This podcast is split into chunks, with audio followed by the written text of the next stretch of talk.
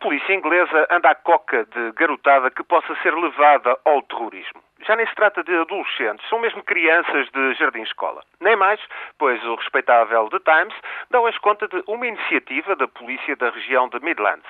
Agentes de unidades antiterroristas na populosa região ocidental da Inglaterra têm contactado creches e infantários apelando à cooperação dos educadores é imperioso assinalar as crianças que apresentem sinais de serem submetidas a propaganda extremista. Miudagem em vias de radicalização, conforme assinalam os relatórios oficiais.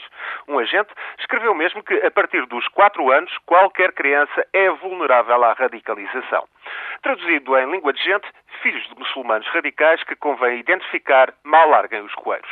Poderia ser uma ação pensada para salvaguardar crianças em risco, riscos de abusos, riscos de violências, mas é mesmo uma inquirição visando os muçulmanos em particular e começa logo nos infantários.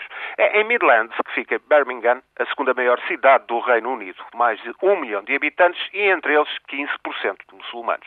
Fanáticos de outras religiões, filhos de racistas militantes ou energúmenos da bola ou da cerveja, não são a principal preocupação da polícia inglesa, pelo menos nesta região, e tal política está a ser violentamente criticada.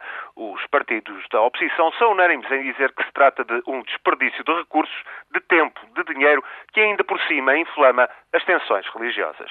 As autoridades britânicas consideram, no entanto, que o risco de radicalização é imenso. Na Grã-Bretanha, redes terroristas com ligações ao Paquistão estão muito ativas entre a comunidade muçulmana, que representa 5% da população, da população britânica.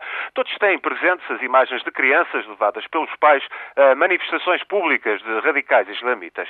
No Reino Unido, está mesmo em curso, em cada vez maior número de cidades, um programa iniciado há dois anos para identificar crianças e jovens em risco de se envolverem em atividades extremistas.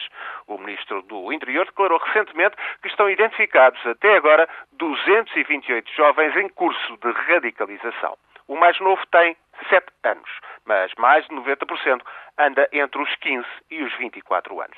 Sem mais pormenores, disse o ministro David Hansen que a maioria dos jovens sob vigilância era oriunda de famílias muçulmanas.